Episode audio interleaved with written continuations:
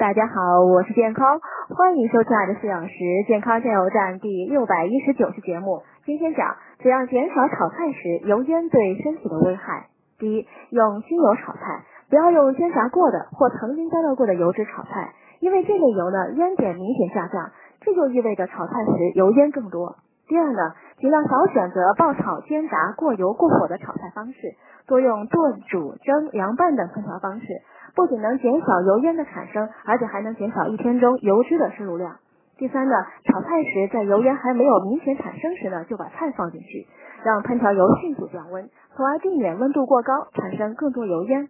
第四呢，买一个非常有效的抽油烟机，最好是距离烹调火源近的那种。第五呢，在开火的同时呢，开抽油烟机，等炒菜完成后呢，继续开五分钟再关上。今天呢是母亲节，祝福天下的妈妈永远健康，